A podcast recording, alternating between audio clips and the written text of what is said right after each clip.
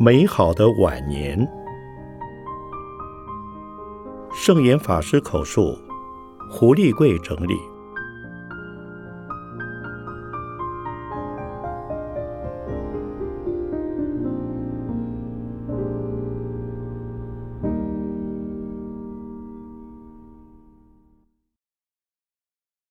我最开心的一天，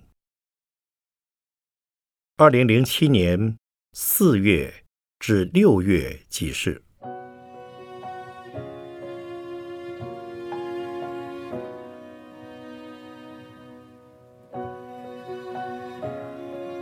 四月七日，星期六，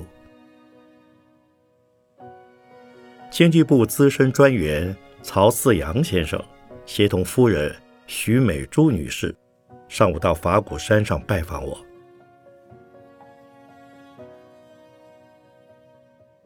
我和他们夫妇许久没见面了。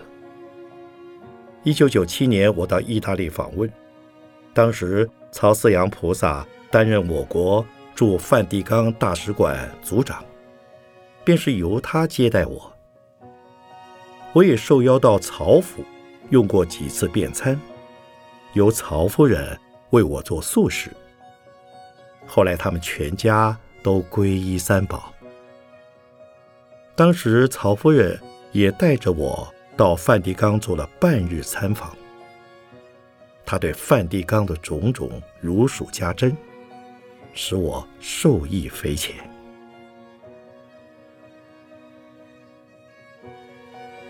曹思阳夫妇上山来访，对山上的建筑非常赞叹，说是与欧美的大教堂相较，一点也不逊色。特别是大殿回廊及大殿前的天然山脉，更胜梵蒂冈一筹。梵蒂冈的屏障是人工建成。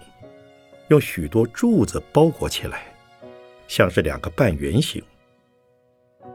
法鼓山的山势，则是天然所成。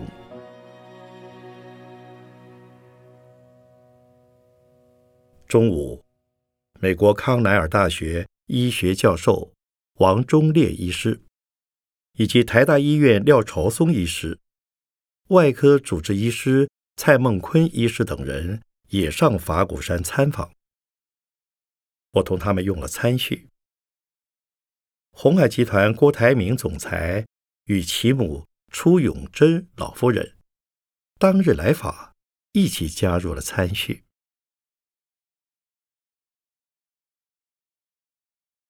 王医师等人与我讨论了是否要装设心率调整器一事，我自己觉得没有必要。他们评估我的状况，也觉得还不需要。其实很早以前就有人建议我装设心率调整器，但是我觉得很不方便。况且我的心率并没有什么大问题。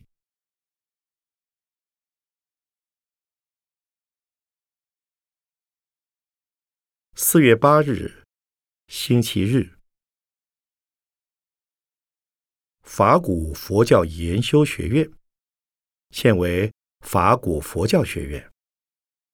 上午举行揭牌暨首任校长慧民法师就职典礼，成为国内第一所获教育部核准的佛教研修学院，也是第一所独立宗教研修学院。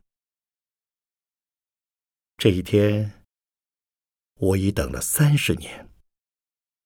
我说，这是我最开心的一天。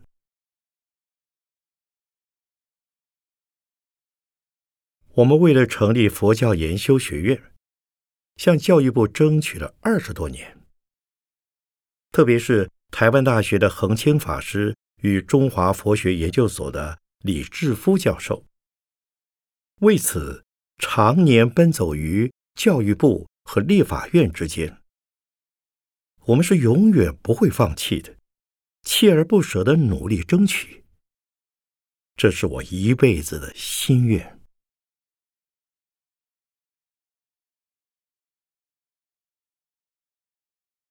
下午，中华佛学研究所历年来共二十五届的杰出校友也回到法鼓山出席校友会。我到了行政大楼的海会厅关怀他们，也做了简短开示。我很高兴有这么多的校友回来。这些校友目前都各有所长，在不同的地方服务。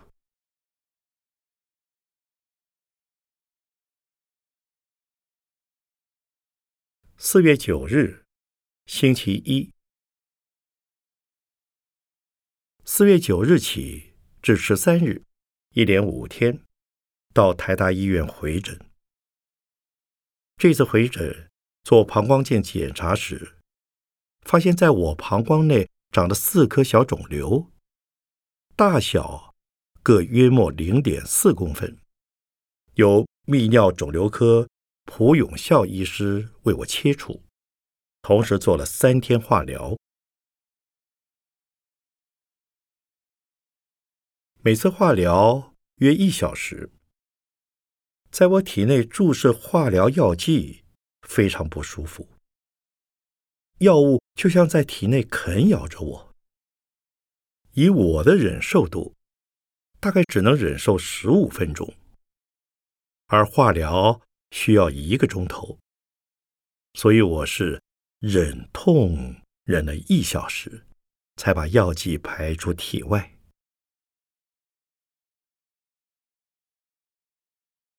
十三日出院以后，因为先前做的化疗经常有血尿现象，出院后并没有改善。医师要我多卧床，少走动，因此十六日再度回院，至二十二日出院，又住了一星期。由于这次是突然住院，正值主治医师蒲永孝医师出国。故由黄昭渊医师代理，而原定四月十七日举行的精神讲话及十九日生活营开示均取消，为四月十五日在农禅寺举行的皈依大典，我还是到场讲了开示，共有一千七百多人皈依。我们的皈依典礼一年举行四次。每次都有一千五百人到两千人参加，人数并不算多。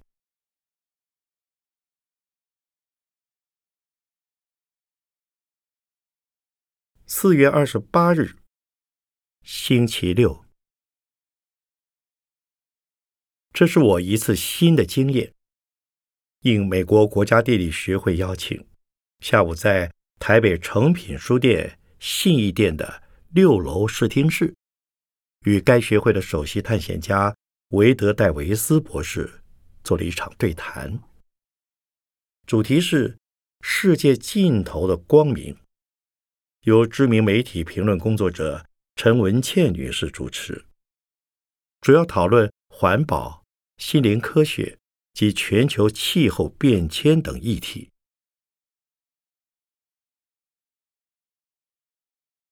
国家地理学会出版一本《国家地理》杂志，有英文版也有中文版。我是该刊长期的读者。陈文倩女士很优秀，这是我和她首次见面。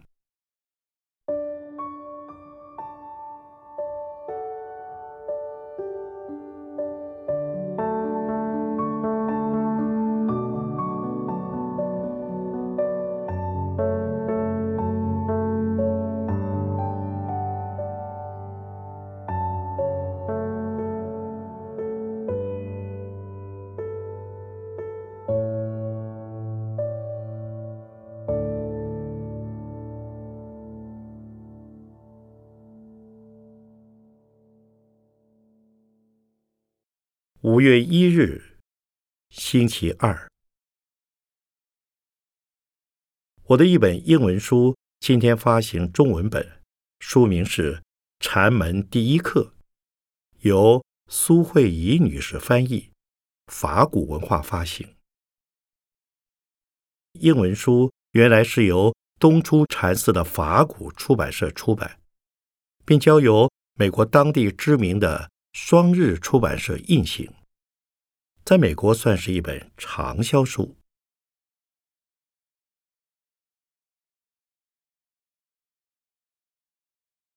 五月八日，星期二中午，在龙禅寺举行一场联合董事会参叙，共有五十三位董事出席。我在会中说明法鼓山各基金会的成立缘起、目的、事业与功能。我们最早成立的法人团体。是中华佛教文化馆，其次是中华佛学研究所，第三为法鼓山文教基金会。由于中华佛教文化馆隶属台北市，只能办台北市地区的关怀活动，无法行及其他县市，故另外成立的法鼓山文教基金会，兴办全国性的文化教育事业。慈善与建设道场的工作，则由日后成立的法鼓山佛教基金会主责。法鼓山体系下第一个成立的寺院宗教法人是云来寺。法鼓山与龙禅寺虽比云来寺建得更早，可是法鼓山最初申请的名义是中华佛学研究所。属于教育机构。龙禅寺则至二零零四年才取得宗教法人的资格，由台北市政府定为台北市历史建筑。正式登记的时间晚于云来寺。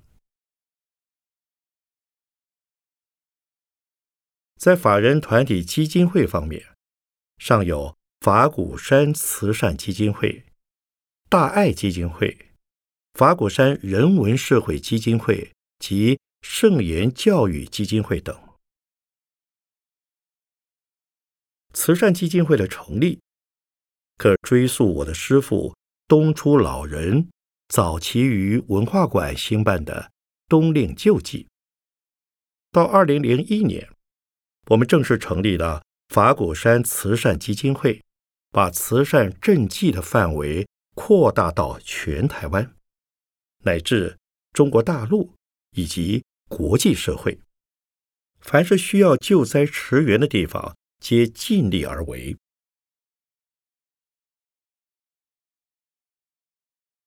在两千年成立的法鼓山人文社会基金会，则主要致力于社会教育与关怀工作。至于人心的安定。及推动大学校园人文思想等，在两岸都有建树。圣言教育基金会成立于二零零六年，主要宗旨是研究及推广我的著作和思想，使得以深刻化、普及化与国际化。现在我有一些著作已发行简体版。及译成各国语文，也把我的英文著作转译成中文，并且举办圣言思想学术研讨会，探讨我的思想与当代社会对应融合及可能的影响等。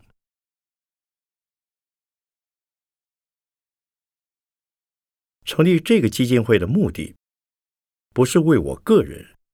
而是将我这数十年来投注佛教的心血，经过学术讨论，予以深度分析、论述及分享，成果还是奉献给我们的社会。此外，法古大学与法古佛教学院也都成立了法人组织，在这些董事会中。除了中华佛教文化馆、大爱基金会之外，其他的基金会的成立基金都是由我来筹措，包括历年来我的出书版税以及信众的供养。同时，我在日本立正大学设立奖学金，其在美国的哥伦比亚大学设立圣言汉传佛学讲座教授。多数的基金也都是由我筹措出来的。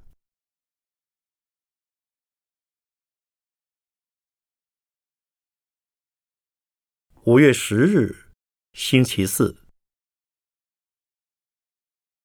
由圣言教育基金会与美国哥伦比亚大学合作设置的圣言汉传佛学讲座教授，本日举行缔约仪式，由圣言教育基金会董事长施建昌菩萨协同执行长蔡清燕及董事杨培等数人为代表，前往哥伦比亚大学执行缔约。哥大校方则从校长李宝玲博士、国际事务部副总务长保罗安德尔教授、东亚语言文化系主任罗伯哈莫斯教授及宗教系主任罗伯舒曼教授等，都到了现场表达祝贺。首任教授为哥大宗教所教授于军芳女士担任。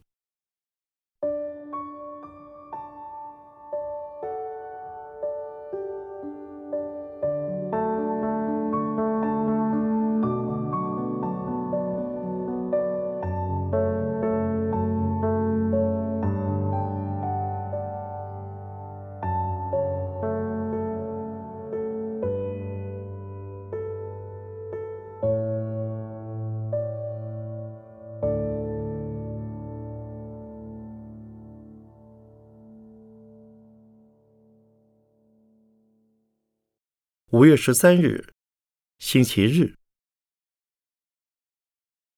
母亲节这天，安和分院及法援会共同策划，在台北国父纪念馆办了一场盛大的大愿祈福感恩会，同时庆祝母亲节及浴佛节两大节日。我因有行程无法到场，只有事先录制一段。祝福的影片，向策划活动及现场参加的民众表达慰勉及祝贺之意。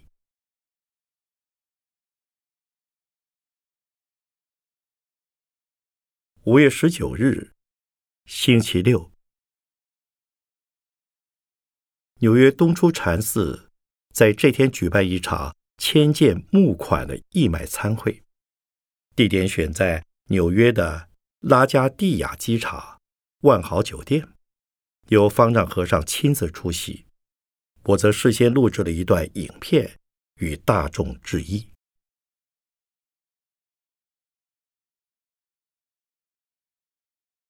五月二十六日，星期六，自五月二十六日起至二十九日，泰国政府在曼谷佛教城。及联合国亚太总部举办盛大的卫赛节庆祝活动，同时适逢太皇八十大寿，我们派了方丈和尚出席，并在二十八日的大会议程上代我宣读“佛教是推动世界永久和平的希望”一文。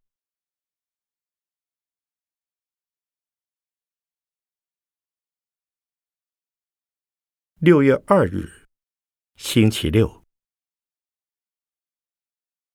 游心禅月巡回书法展首站到了台南星光三月西门店展出，共展出八十一件。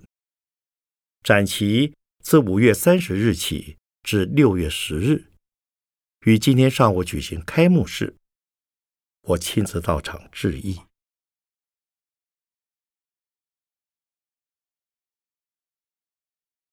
六月七日，星期四，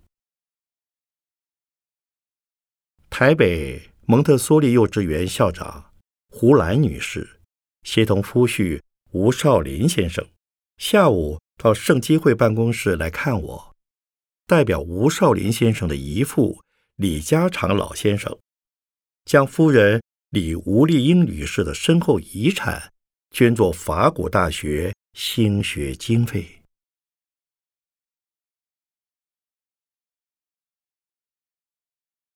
六月九日，星期六，一位印度裔的美籍人士。雅俊·达瓦尼先生的小儿子莫希特·达瓦尼上午到法果山来看我。雅俊·达瓦尼先生是美国东出禅寺发行的一份禅杂志长期的赞助者，他也经常在纽约参加我主持的禅修。他们全家我都熟识，我为他们全家人祝福。祈求平安。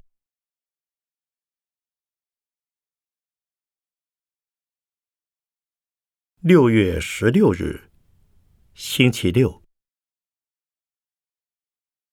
交通大学校友会一行两百多人上午来山参访。这是由社会精英禅修营学员邱在兴菩萨接引。我到了简介馆和他们见面。同时介绍法鼓山的定位，不是一般传统的香火道场，而是以三大教育为基石的世界佛教教育园区。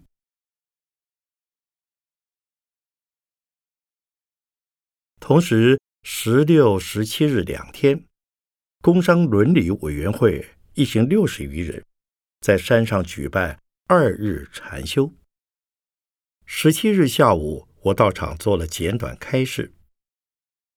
我认为工商人士应该多多参加禅修，这对工作及事业管理都是有帮助的。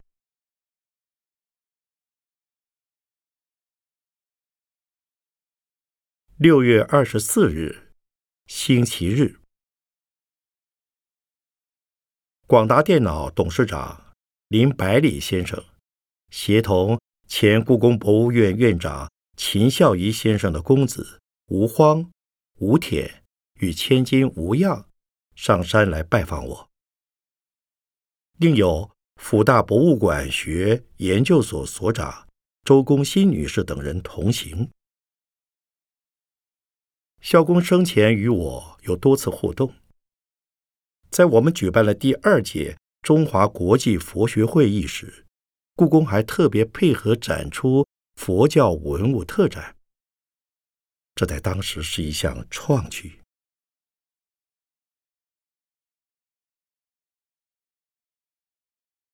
六月二十八日，星期四，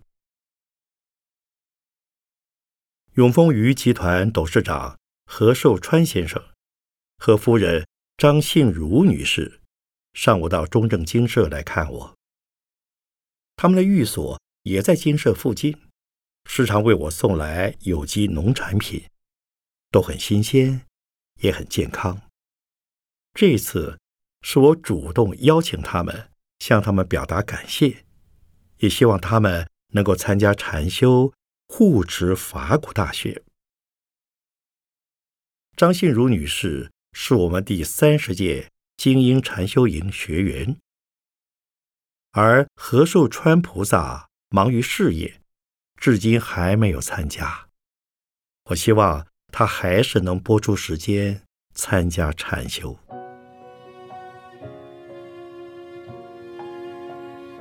六月三十日，星期六，法鼓山人文社会基金会下午在台北圆山饭店办了一场。